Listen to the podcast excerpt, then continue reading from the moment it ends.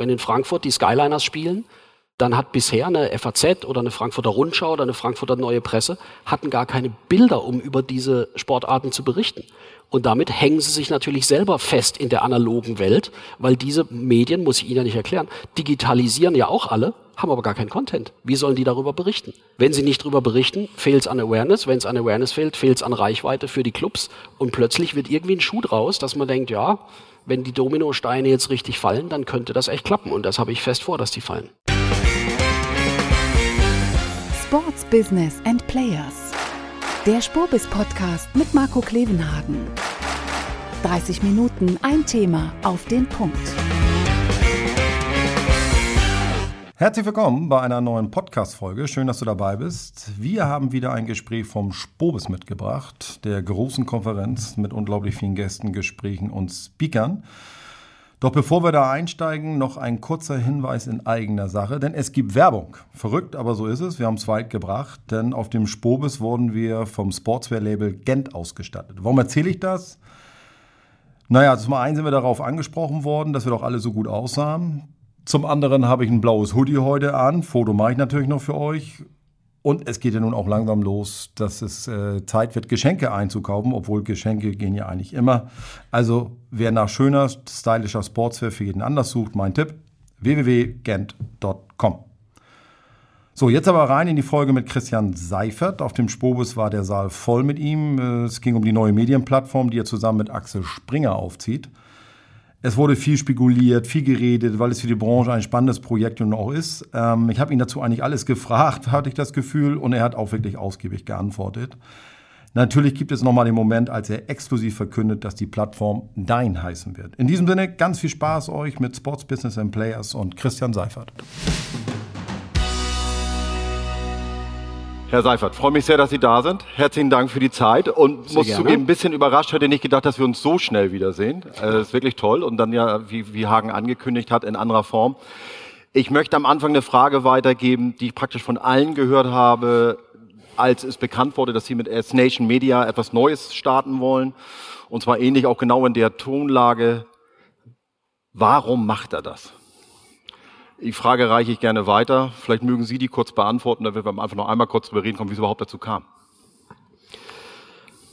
Ich finde Sport, das ist bekannt, sehr, sehr spannend, ist eine tolle, ist eine tolle Industrie. Ich habe mein Leben in den Medien verbracht und ähm, ich habe vor vielen Jahren mal einen Disney-Manager getroffen, hatte Disney noch eine andere Strategie. Der hat so einen Kreis gemacht und hat gesagt, hat einen Strich in der Mitte durchgemacht und hat gesagt, die Hälfte der Haushalte hat Kinder, das ist unser Markt. So ähnlich, jetzt hat Disney die Strategie geändert, so ähnlich ist das im Sport auch. Machen Sie einen Strich in der Mitte durch, die Hälfte interessiert sich für Fußball. Und ich ähm, habe mich schon länger mit dem Gedanken befasst, sich mal irgendwann mit der anderen Hälfte zu beschäftigen und das tue ich jetzt. Wissen Sie, wann für Sie so das Projekt, die Idee, sich dem zu widmen, so bei Ihnen im Kopf gereift ist, wann das entstanden ist? Ja, das war, wir haben vor einigen Jahren 2019 sogar haben wir das öffentlich gemacht, haben wir damals ähm, einen Bundesliga Pass entwickelt, also ein OTT-Angebot der Bundesliga für den Auslandsmarkt. Ich zumindest mal hatte damals immer im Hinterkopf, dass man das vielleicht auch mal für den deutschen Markt brauchen könnte, wenn die Nachfrage nachlässt. Ja? Ähm, insbesondere zum Beispiel auch für eine zweite Bundesliga. Denn äh, da konnte man, ich zumindest mal war nie so selbstgefällig, dass ich dachte, das geht jetzt immer so weiter. Und in dem Zusammenhang habe ich mich damals zum ersten Mal mit befasst, wenn man das tatsächlich in Deutschland machen würde, ähm, welche anderen Rechte kämen denn dafür noch in Frage? Und da ich durch die Initiative Profisport mit den, mit den Geschäftsführern von Handball, Basketball, Eishockey ein sehr gutes und partnerschaftliches Verhältnis hatte, kannte ich natürlich die Rahmenbedingungen, deren Herausforderungen, deren Chancen. Und damals habe ich da zum ersten Mal drüber nachgedacht, dass es eigentlich ziemlich spannend wäre, das tatsächlich mal auf eine Plattform zu bekommen. Wir gehen natürlich gleich nochmal auf Details ein. Sie haben mit Axel Springer, ein Hauptgesellschafter, der eine potenter nicht sein könnte im Mediabereich. Ähm, wie ist es zu dieser Konstellation gekommen? Ich habe äh, Ende Oktober, war das glaube ich, 2021, nee 2020, habe ich gesagt, dass ich die DFL, dass ich meinen Vertrag nicht verlängern würde. Und einige Tage später, ähm, dann haben sich, was mich sehr gefreut hat, einige Personen gemeldet und haben mal gefragt, was ich so vorhabe. Und einer davon war Matthias Döpfner ohne dass wir über diese Idee damals schon gesprochen haben. Und ähm, da ich aber diese Idee im Hinterkopf hatte, Ähm, und Springer dafür aus meiner Sicht der perfekte Partner ist, weil sie digital sehr innovativ sind, weil sie unternehmerisch geprägt sind und weil sie halt wie kein anderes Medium in Deutschland für sehr reichweitenstarke Printberichte oder für reichweitenstarke Sportberichterstattung stehen. Und das Kerngeschäft auch ist, reichweitenstarke Sportberichterstattung zu kapitalisieren. Ähm, fand ich das natürlich sehr charmant. Und dann haben wir gesprochen und irgendwann hat sich das dann so ergeben, dass wir uns das beide gut vorstellen konnten. Und darüber freue ich mich und ähm, bin auch sehr stolz, diesen Partner zu haben. Manche von uns sind in dem Alter, die erinnern sich noch, dass es mal drei Programme gab im Fernsehen und der Sport eher darum kämpfen musste, um die Aufmerksamkeit überhaupt ein paar Minuten bei AD und ZDF mhm. zu bekommen. Mittlerweile könnte man fast meinen, haben wir ein Luxusproblem. Die, die Entwicklung, die Technik dahinter erlaubt uns eigentlich praktisch über alle möglichen technischen Formen hinweg ähm, Content zu, zu senden. Ähm, wir haben ja uns die Überschrift gegeben, Wachstum und Grenzen des Wachstums, um das mal ein bisschen beleuchten und diese Frage mitzunehmen.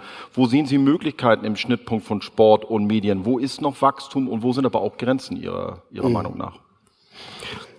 Also ich versuche Märkte immer eigentlich sehr, sehr analytisch anzugehen. Ja? Und wenn wir über Wachstum sprechen, dann gibt es ja verschiedene Perspektiven, die Sie einnehmen können. Ne? Sie können erstmal anfangen beim, beim Konsumenten oder beim Fan. Finde ich immer ganz, ganz wichtig, weil es setzt sich ja nicht durch, was im Businessplan steht, sondern was der Fan in, akzeptiert oder der Konsument. Ja?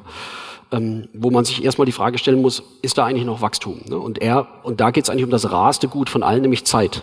Ne? Weil der, der Mensch schenkt uns Zeit. Das ist das Einzige, was nicht veränderbar ist sozusagen in, in, dieser, in dieser Welt. Also können, wir können jetzt über den Konsumenten sprechen, wir können natürlich über, das, über die Medienunternehmen sprechen, glauben Medienunternehmen, dass man noch weiter wachsen kann. Wir können über die Ligen sprechen. Ich glaube, da wird man künftig differenzieren müssen zwischen Wachstum von Ligen und Wachstum von einzelnen Clubs. Und wir können natürlich auch über die, die Marketing- und Werbeindustrie sprechen, wo ich ebenfalls noch einige Ansätze sehe.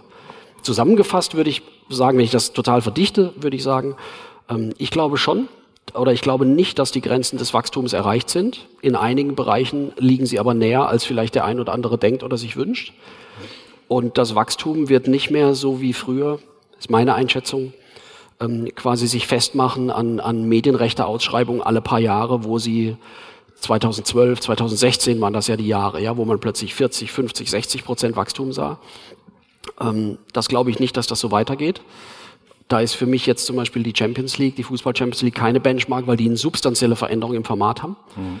Ähm, aber ich glaube, es wird weiter Wachstum geben. Man wird aber härter dafür arbeiten müssen, und zwar alle entlang der Wertschöpfungskette. Ligen, Clubs, Medien äh, und auch Werbung treibt, wenn sie weiter wachsen wollen. Ich versuche mal ein, zwei Dinge mal nachzuhaken. Ähm, wenn Sie sagen, alle paar Jahre eine Ausschreibung, Sie saßen ja auch mal auf anderer Seite und, und natürlich ist es nachvollziehbar, wenn, wenn Sportrechtehalter, Ligenvertreter versuchen, möglichst viel Umsatzwachstum auf ihrer Seite zu erzielen. Aber wenn Sie das so andeuten, mu muss es denn ein Umdenken in den Ausschreibungen geben? Braucht es längere Partnerschaften? Müssen die Ausschreibungen, ohne jetzt auf Details von Ausschreibungen eingehen zu wollen, aber muss eine andere Denke, vielleicht sogar ein Paradigmenwechsel damit einhergehen?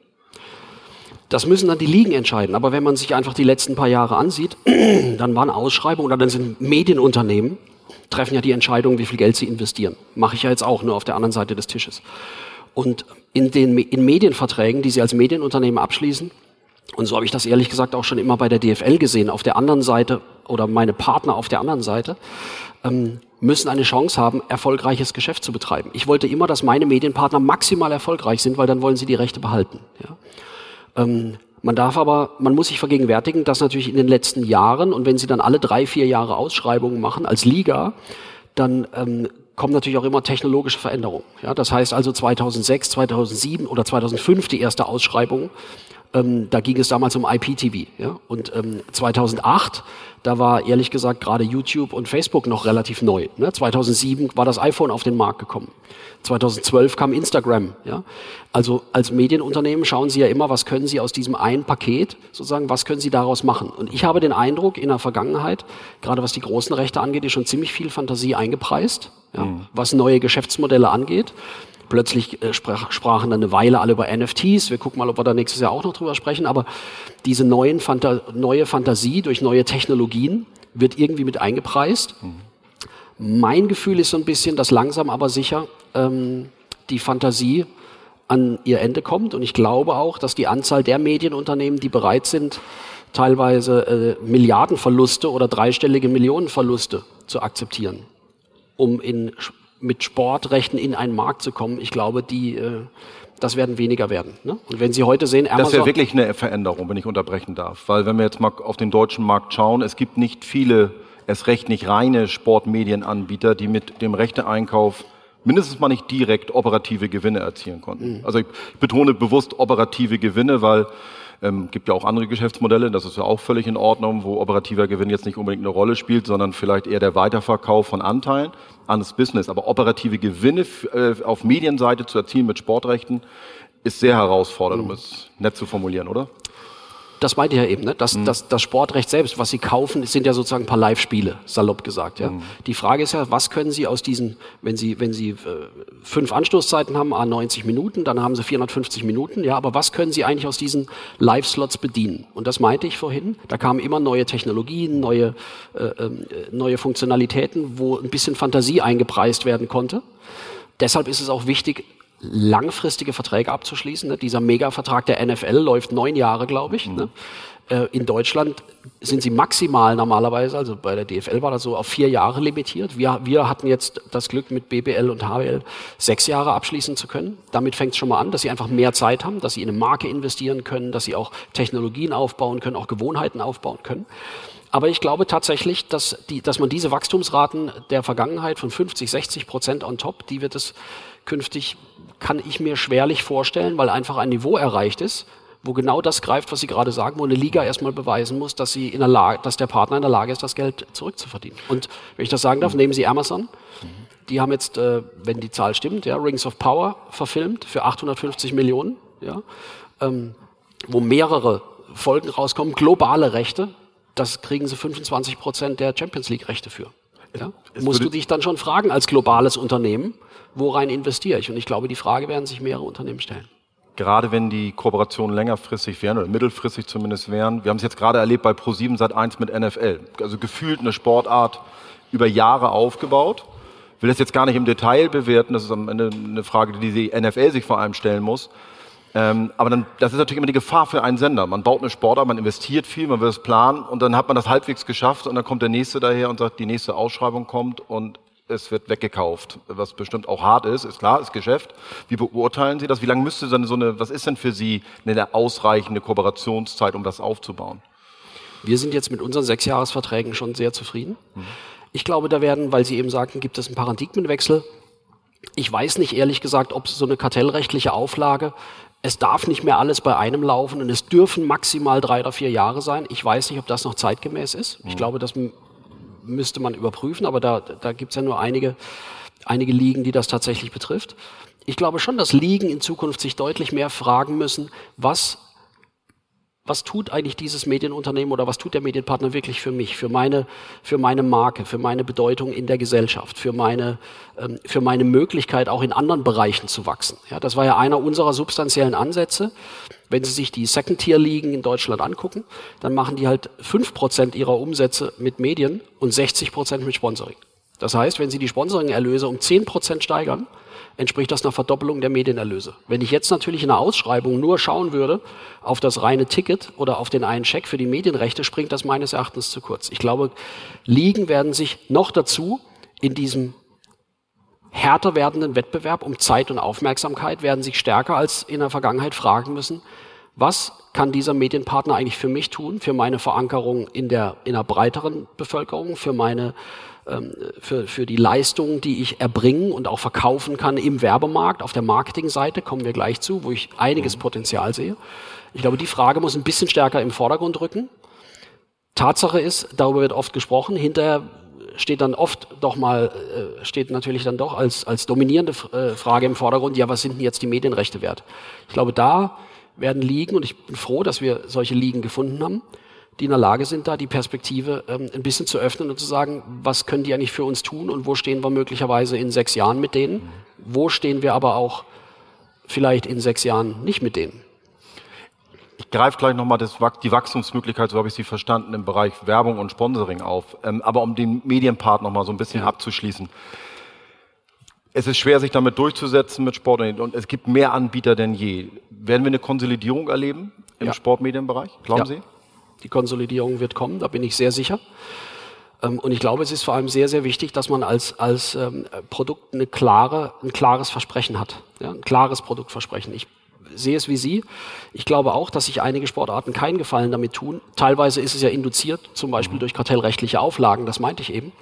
Aber ich glaube, dass sich manche Sportarten keinen Gefallen damit tun, auf drei, vier oder fünf unterschiedlichen Plattformen tätig zu sein. Gerade wenn sie ein überschaubares Publikum haben, dann müssen sie schon in der Lage sein, im Idealfall das aus einer Hand anzubieten. Das ist schon die Nettobotschaft. Ne? Also umso kleiner meine Zielgruppe vermeintlich, desto weniger Abspielplattform. Da musst du deine Kräfte bündeln, ist ja logisch, ja. Und ich mache es natürlich auch meiner Community schwer, wenn ich von ihr erwarte, dass er meinem Sport folgen soll, braucht dafür aber fünf verschiedene Apps auf dem Handy. Ne? Ähm, aber nochmal, das ist immer eine Frage der Verfügbarkeit, das ist eine Frage der Ligastrategie. Unser Ansatz war von vornherein, unser Kern, unsere Kernpositionierung ist die nationale Liga, die nationale Nummer eins Liga. Ja, das ist erstmal das Kernversprechen, das wir abliefern, weil wir auch aus unserer Marktforschung sehen, völlig egal, ob Volleyball, Tischtennis, Handball, Eishockey, Basketball, die nationale Liga ist der Anker für einen Fan, auch für ein Fanherz. Selbst im Basketball, wo die NBA natürlich eine Überliga ist. Aber ein Basketballfan, der sich für die NBA interessiert, folgt, der eine mehr, der andere weniger, dessen Herz schlägt für Basketball, dann folgt er auch der nationalen Liga. Haben wir ganz klar gesehen und deshalb haben wir gesagt, der erste Dominostein ist für uns immer die nationale Liga und die wollen wir bei uns haben. Sie haben angedeutet, das kennt man gerade aus Sportarten hinter Fußball eher, die, deren Einnahmen sind ähm, veritabel, kommen die im, im, eigentlich aus dem Ticketing und aus dem Sponsoring. Sie haben eben angedeutet, dass Sie schon noch Wachstumsmöglichkeiten, wenn ich Sie richtig verstanden habe, im Werbemarkt sehen, auch für Sportarten. Läutern Sie das bitte einmal. Was, was glauben Sie, warum so, dass der Werbemarkt im Bereich von Sport für Sie Wachstumsmöglichkeiten eröffnet? Ich glaube tatsächlich an eine, an eine echte Renaissance des Sportmarketings weil Sport als eine positiv besetzte Plattform, die gerade durch Social Media in der Lage ist, eine Menge eins zu eins Beziehungen, emotional positive eins zu eins Beziehungen mit den mit Fans und mit äh, Zuschauern und mit Vereinsmitgliedern und mit aktiven Sportlern aufzubauen, dass das für Marken in Zukunft eine deutlich an Bedeutung gewinnt. Deutlich an Bedeutung. Ich habe vor einigen Jahren mal gesagt, persönlich glaube ich, ist meine Überzeugung, weiß nicht, ob ich richtig liege, ja, aber es, man wird künftig nur noch drei, drei Formen von Content überhaupt live produzieren müssen. Ja? Das sind Aktienkurse, das sind Breaking News und das ist Sport. Alles andere können Sie on demand konsumieren, wie auch immer Sie wollen.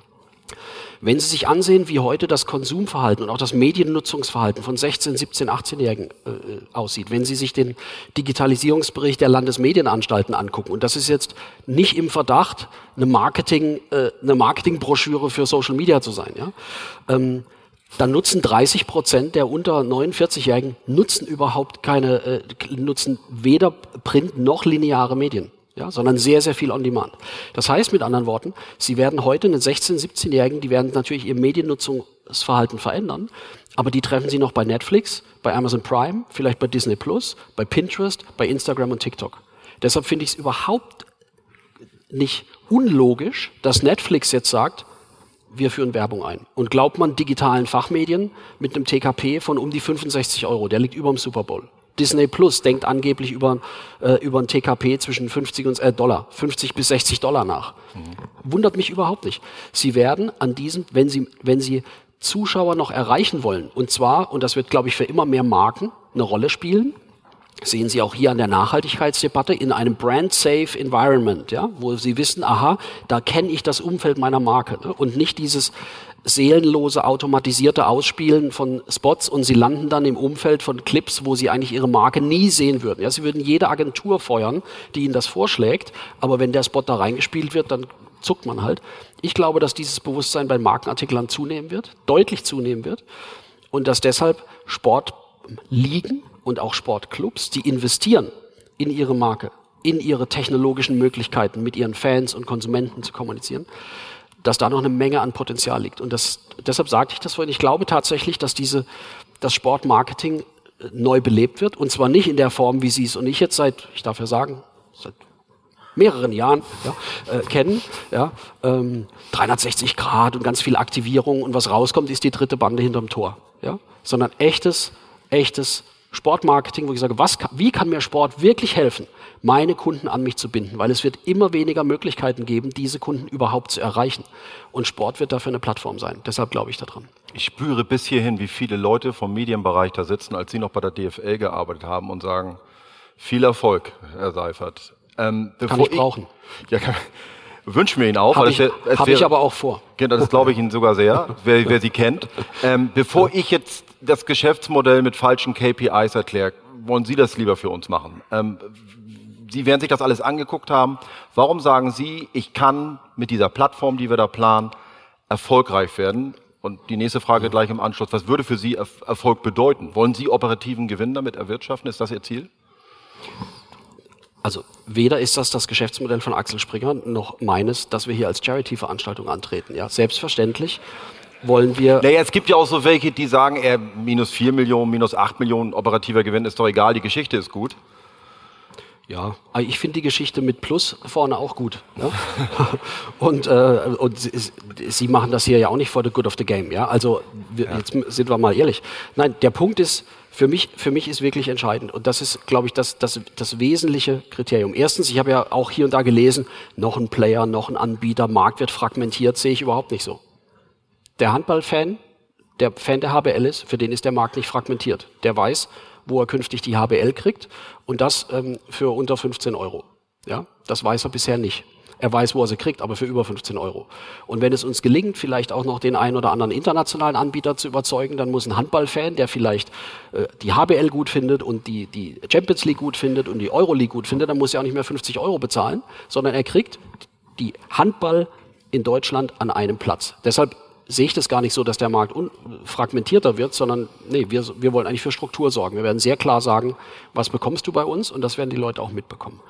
Mein Kernansatz, unser Kernansatz ist, dass die Nachfrage nach einem Event und nach, auch nach Sport, die Nachfrage findet unter der Woche statt und nicht am Spieltag. Ja? Und das ist etwas, was sie bisher, was im Fußball automatisiert war. Ne? Wenn Fortuna Düsseldorf hier spielt, dann berichtet vorher Bild drüber, dann berichtet äh, RP drüber, dann berichtet RP Online drüber, äh, Fortuna Düsseldorf kommuniziert, dann ist klar, da passiert was. Ne? Das, das ist Teil der medialen, des medialen Agenda-Settings sozusagen im Großraum Düsseldorf. Basketball-EM, eigentlich ein hervorragendes Beispiel, wenn ich das so sagen darf, ähm, für meine These, jedenfalls interpretiere ich so. Ähm, die Basketball-EM, ich habe dafür weder Anzeigen gesehen, noch Werbespots, äh, noch Banner auf ihr und ich bin oft digital unterwegs, noch sonst irgendwas. Die Basketball-EM, diese enorme Nachfrage zum Schluss, ja, die wurde während natürlich aufbauend auf sportlicher Leistung, aber die wurde letztlich medial kreiert durch die tägliche Berichterstattung in den Medien. Ne? Bild ist irgendwann draufgegangen mit Gro und hat die Spieler vorgestellt in Aktion. Bild.de, ja, Sportschau, äh, äh, äh, Tagesschau und, und heute, die meines Erachtens bisschen zu Unrecht zu sehr gescholten wurden, ehrlich gesagt, weil allein die Reichweite, allein die Präsenz, die dann eine Basketball-EM in, den, in der Tagesschau bekommt, in heute bekommt, Sportreportage, ARD Sportschau, Sportschau.de, ähm, die Community, die kommuniziert hat, Frank Buschmann auf Twitter, ja, all die haben die Nachfrage nach diesem Event kreiert und plötzlich gucken vier Millionen zu. Wenn aber diese Basketball-EM völlig ohne mediale Begleitung am Wochenende so ein bisschen als, als UFO bei RTL landet, gucken zu und hinterher hebt's wieder ab, wer hätte das nicht funktioniert?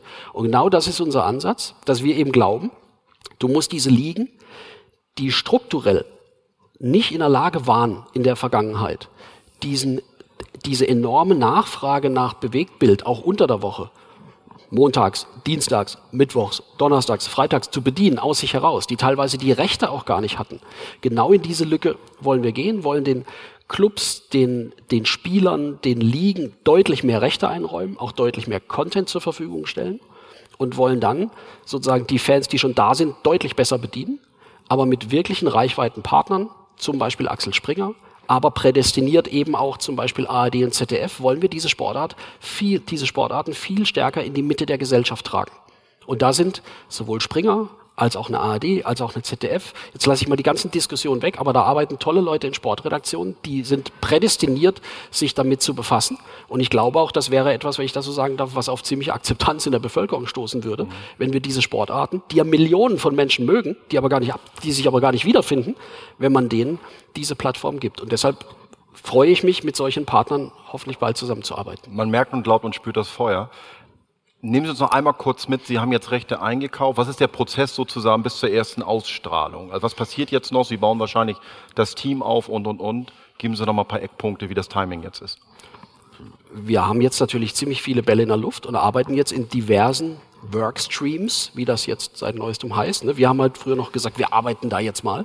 Aber natürlich hast du jetzt, ne, wir, wir bauen das Team auf. Jetzt sind gerade diverse Ausschreibungen draußen, angefangen von äh, für, für Glasfaser, äh, für Partner für Glasfasertechnik, über wer baut uns das OTT-Produkt, diverse ähm, technologische Komponenten, die einfach eingekauft werden. Da stoßen wir auf sehr viel äh, positive Resonanz, was mich echt motiviert. Ne? Ähm, das passiert jetzt natürlich. Ähm, wir sprechen jetzt, beginnen jetzt mit den Redaktionen zu sprechen, die, die, äh, weil wir werden natürlich auch Kommentatoren, Experten, Moderatoren und so weiter haben. Wir sprechen mit den Ligen. Wir werden jetzt Ende des Jahres, Anfang nächsten Jahres die ersten Workshops aufsetzen, weil wir werden ja mit sehr, sehr innovativer neuer Technik starten, wo wir teilweise auch Rahmenverträge abschließen und den Ligen Lizenzen zur Verfügung zu stellen, um selber Social Media Content zu produzieren, der dann wiederum in einem sehr, sehr, in einem sehr großen ähm, äh, cloud-basierten Archiv zugegen sein wird und zwar ähm, oder äh, vorhanden sein wird und zwar für Medienpartner, die wir haben, aber auch für Medienpartner, die noch hinzukommen. Ja, wenn in Frankfurt die Skyliners spielen, ähm, dann hat bisher eine FAZ oder eine Frankfurter Rundschau oder eine Frankfurter Neue Presse hatten gar keine Bilder, um über diese, um über diese Sportarten zu berichten. Und damit hängen sie sich natürlich selber fest in der analogen Welt, weil diese Medien, muss ich Ihnen ja nicht erklären, digitalisieren ja auch alle, haben aber gar keinen Content. Wie sollen die darüber berichten? Ja? Ähm, wenn sie nicht darüber berichten, fehlt es an Awareness. Wenn es an Awareness fehlt, fehlt es an Reichweite für die Clubs. Und plötzlich wird irgendwie ein Schuh draus, dass man denkt, ja, wenn die Dominosteine jetzt richtig fallen, dann könnte das echt klappen. Und das habe ich fest vor, dass die fallen. S-Nation Media ist ein schöner Name. S könnte für Seifert, Springer, Sport stehen. Sponsors. Sponsors. Jetzt, wo Sie es ansprechen. Ähm, dabei soll es ja aber nicht sein. Sie haben angekündigt, es soll, die, die Streaming-Plattform soll einen Namen bekommen ja. und den verraten Sie uns jetzt. Ja, das stimmt. Ähm, in der Tat war rückblickend vielleicht ein bisschen doof, das mit dem S, weil die dachten echt alle, äh, Seifert, ein bisschen sehr selbst. Also war es aber wie, sollte eigentlich für die Sportnation. Andere haben Deutsch, auch gesagt, super Seifert. Super. Äh, ja. Nee, aber sollte für die Sportnation Deutschland ja. stehen. War aber klar, dass das ein Übergang ja. ist. Ähm, wir, wollen, wir haben immer gesagt, es wird eine neue Marke geben. Und da haben wir auch lange gesucht, weil ich selber mag gerne, wenn Marken eine Geschichte haben. Ja? Puma, Tesla, Google, Nike, die haben einfach, das ist eine Geschichte. Ich mag so reine Kunstnamen, mag ich nicht so. Ähm, oder ein Buchstabe mit zwei Ziffern hinten dran, gibt es ja in der Zwischenzeit auch. Und dann haben wir lange gesucht, ähm, weil wir wollten auch was, und im Sport ist natürlich ja sehr, sehr viel besetzt. Und ähm, wir haben tatsächlich uns sehr intensiv mit unserer Marke beschäftigt. Ja, wir wollen ja auch wirklich eine neue Kraft werden im, Medien, im, im Medienmarkt. Wir wollen gemeinsam mit den Ligen und auch den Fans die Kraft entwickeln, dieses, äh, diese Sportarten stärker in der Gesellschaft zu verankern. Und dann sind wir tatsächlich fündig geworden ähm, im Jahr 1873, weil da wurde die erste physikalische Einheit für Kraft definiert. Die wurde dann 1978 abgelöst von Newton. Wenn Sie aufgepasst haben in Physik, können, können wir beide damit was anfangen. Ähm, aber diese allererste Einheit, diese allererste Einheit, das ist unser Markenname. Wir sprechen Stein aus. Ich wollte es nur hören, weil äh, Stein sieht cool aus. Ich wünsche viel, viel Erfolg. Ist, ist übrigens inspiriert durch die Linien auf den vielfältigen Spielfeldern des Sports. Daher kommt das Design. Wirklich cool. Also wir, es ist ein hochspannendes Projekt. Ähm, wenn ich das sagen darf, ich drücke allen die Daumen in der Branche, aber es würde mich wirklich interessieren, wie das ausgeht und das klären wir hoffentlich im nächsten Jahr dann spätestens. Vielen Dank, dass Sie wieder da waren, Herr Seifert. Dankeschön. Danke.